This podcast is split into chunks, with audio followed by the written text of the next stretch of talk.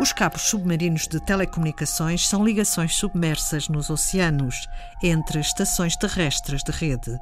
Foi em meados do século XIX que foram lançados os primeiros cabos no leito do oceano para criar uma ligação de telégrafo e depois de telefone. Ao longo dos anos, foi-se apurando a tecnologia, mas a aparência ainda é similar. Segundo dados de 2018 reunidos no site telegeography.com, existiam aproximadamente 448 cabos submarinos em todo o mundo, num total de 1,2 milhões de quilómetros. Em janeiro passado, ancorou em Sines o cabo submarino transatlântico Ela Link, vindo de Fortaleza, no Brasil. Com 5.900 quilómetros, Sines é o ponto de entrada desta estrutura no espaço europeu.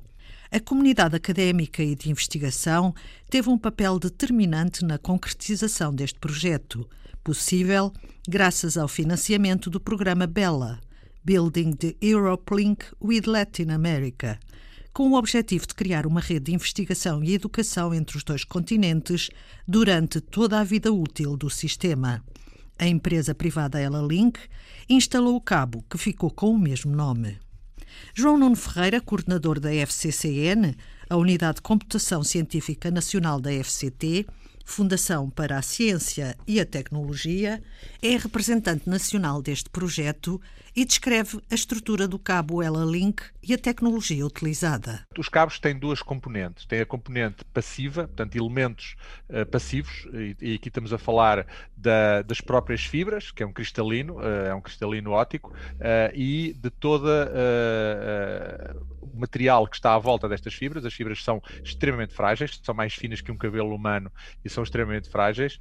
o cabo tem seis fibras e, portanto, essas seis fibras têm que ser protegidas e, e tudo o que está à volta, digamos, mais de 90% do material é proteção destas fibras muito frágeis, porque a luz, a luz é um, é um, é um elemento muito leve, é, é, uma quantidade de energia ínfima e que atravessa este cristalino, esta fibra, de uma ponta à outra. E, portanto, o resto é proteger contra as pressões, contra os movimentos do fundo do mar. Portanto, tem uma blindagem metálica no, no seu, no, logo, à volta, logo à volta das fibras, depois tem uma blindagem eh, plástica para evitar contaminações e depois volta a ter várias camadas de blindagem mecânica para evitar que as torções, as tensões, os movimentos, as correntes não eh, façam qualquer eh, dano na, na, nas fibras ópticas que estão no interior do cabo. Junto às costas eh, há um conjunto de riscos que não existe no, no, mar profundo, nomeadamente âncoras, redes de arrastões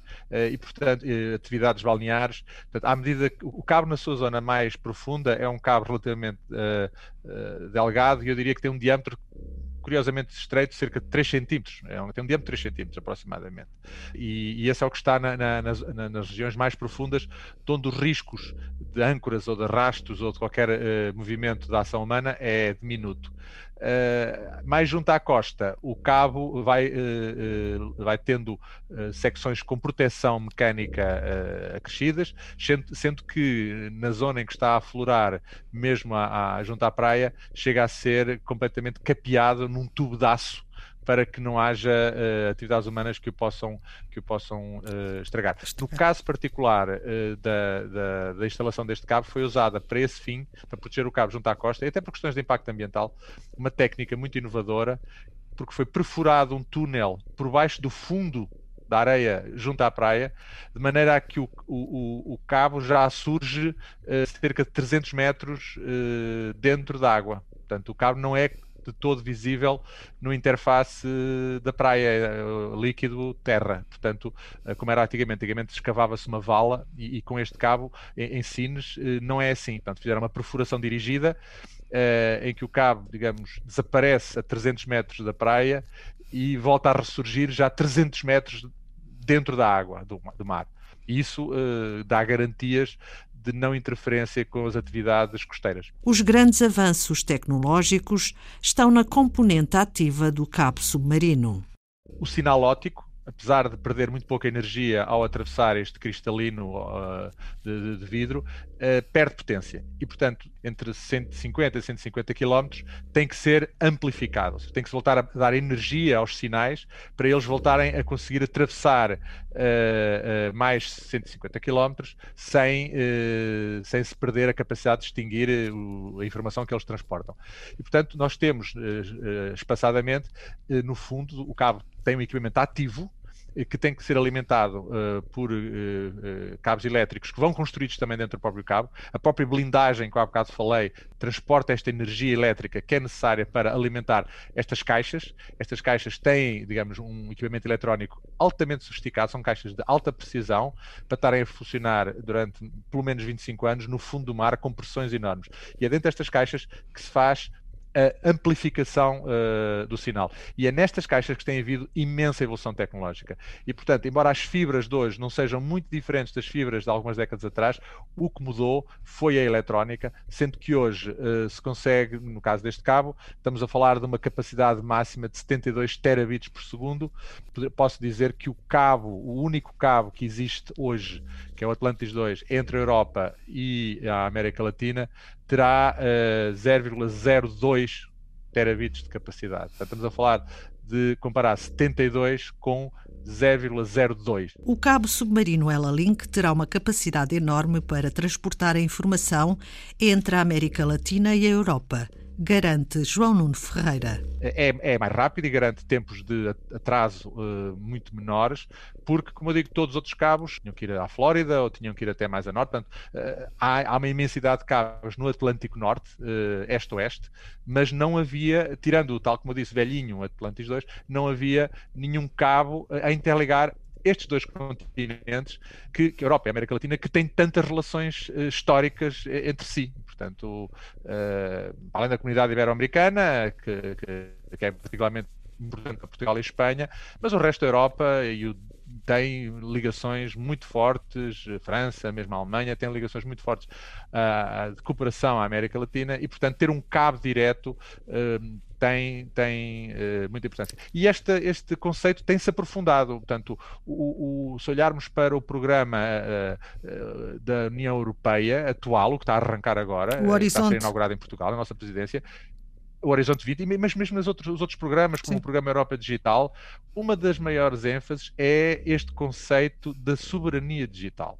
De os países não podem, e as regiões não podem ficar uh, completamente dependentes de outras regiões. Uh, sobre meios de comunicação. Tem havido muita, muita, muita polémica pública sobre o 5G e tem-se falado menos dos cabos submarinos. Mas os cabos submarinos também são uma componente extremamente importante desta, desta conceito de, de ser-se capaz de assegurar as ligações às outras regiões do mundo de forma autónoma, sem depender das decisões de regiões terceiras. Esta autoestrada digital submarina ainda vai ter algumas extensões ao longo do seu percurso logo após o projeto ter arrancado, a região autónoma da Madeira uh, contratou também um, um, par um par de fibra ótica direto entre o Funchal e, e, e Sines, e portanto foi uma iniciativa muito interessante. O governo de Cabo Verde também aproveitou a proximidade da passagem do cabo do seu território e também contratualizou uma ligação ao cabo, uh, e o cabo vai ficar preparado para ligar um território europeu na América Latina. Existe a Guiana Francesa, Sim. que tem uh, recursos científicos e tecnológicos muito importantes da União Europeia, nomeadamente uh, a base espacial de Kourou, onde, onde é lançado o foguetão Ariane,